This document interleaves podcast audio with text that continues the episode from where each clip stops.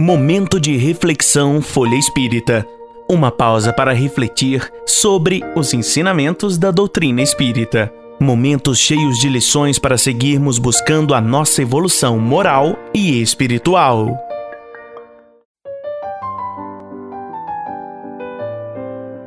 No episódio de hoje, Conrado Santos fará a leitura da terceira parte do capítulo A Dor e o Bálsamo, do livro Lições de Sabedoria, de autoria de Marlene Nobre e editado pela FE Editora.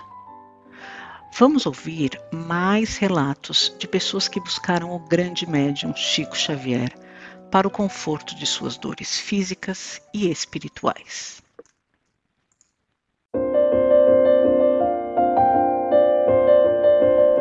Judite, 40 anos. Este é meu filho Carlos, de 6 anos. Ele sofre dos nervos e tem dificuldade para andar. As pessoas dizem que é espírito. Palavras do médium. Ter um filho ou filhos sem problemas é um privilégio de Deus. Ter um filho com problemas é um super privilégio para o nosso espírito. Redargue Dona Judite. Antes de Carlos nascer, algo me fazia sentir que ele não seria, não nasceria perfeito. Ao que o médium acrescenta: A irmã já estava sendo informada pelos mentores. Este menino vai ser um companheiro muito querido da senhora. Vamos orar por ele.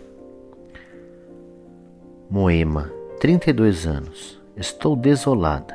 Perdi minha filha Dina de nove aninhos num acidente em São Paulo, quando um caminhão de refrigerantes pegou nosso carro no meio e só ela morreu. Queria notícias. Moema foi uma das que receberam mensagens naquela noite em que parecia estar ali perto de pelo menos uma centena de pessoas com perdas de entes queridos.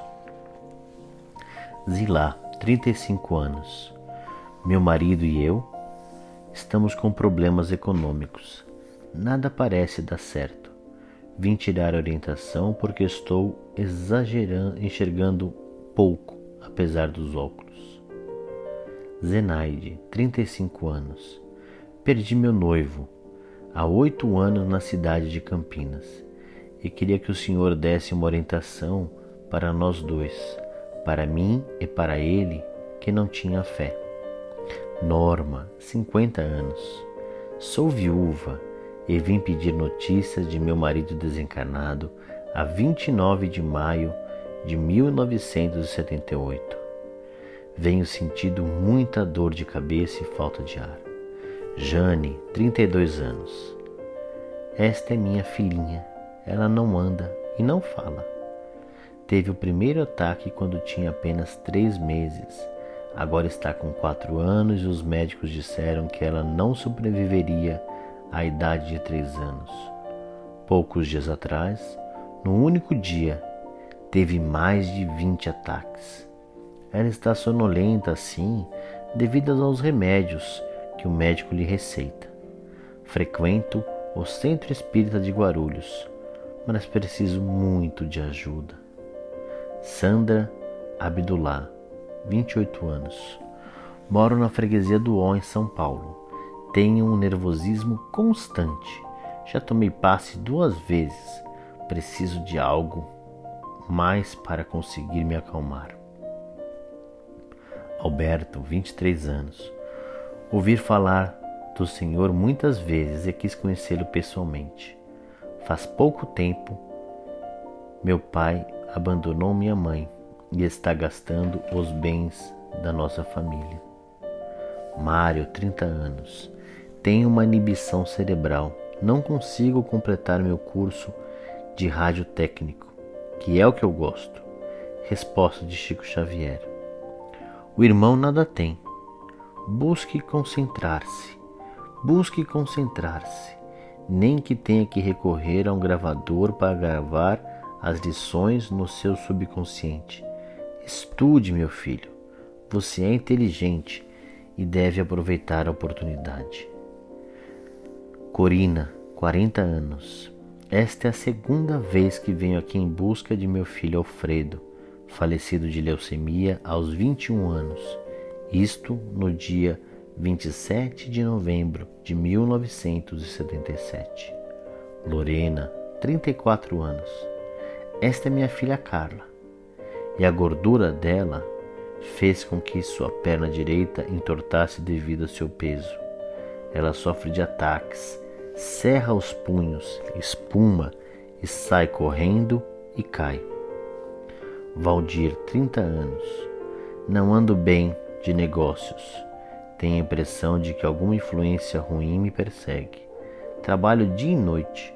Acumulo um pouco do que ganho, depois perco tudo em pouco tempo.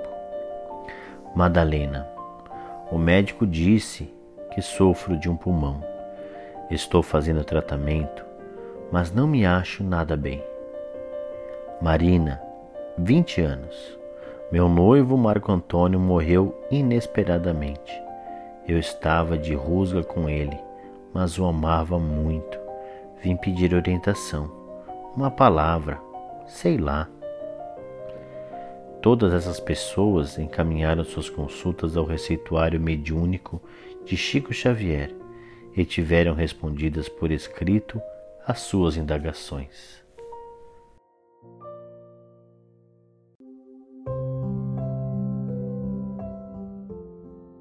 Continue acompanhando o Momentos de Reflexão nesta série especial sobre o livro Lições de Sabedoria. Até a próxima. Conheça também o jornal Folha Espírita e os livros e e-books da FE Editora. Siga-nos no Facebook, Instagram, Twitter e YouTube.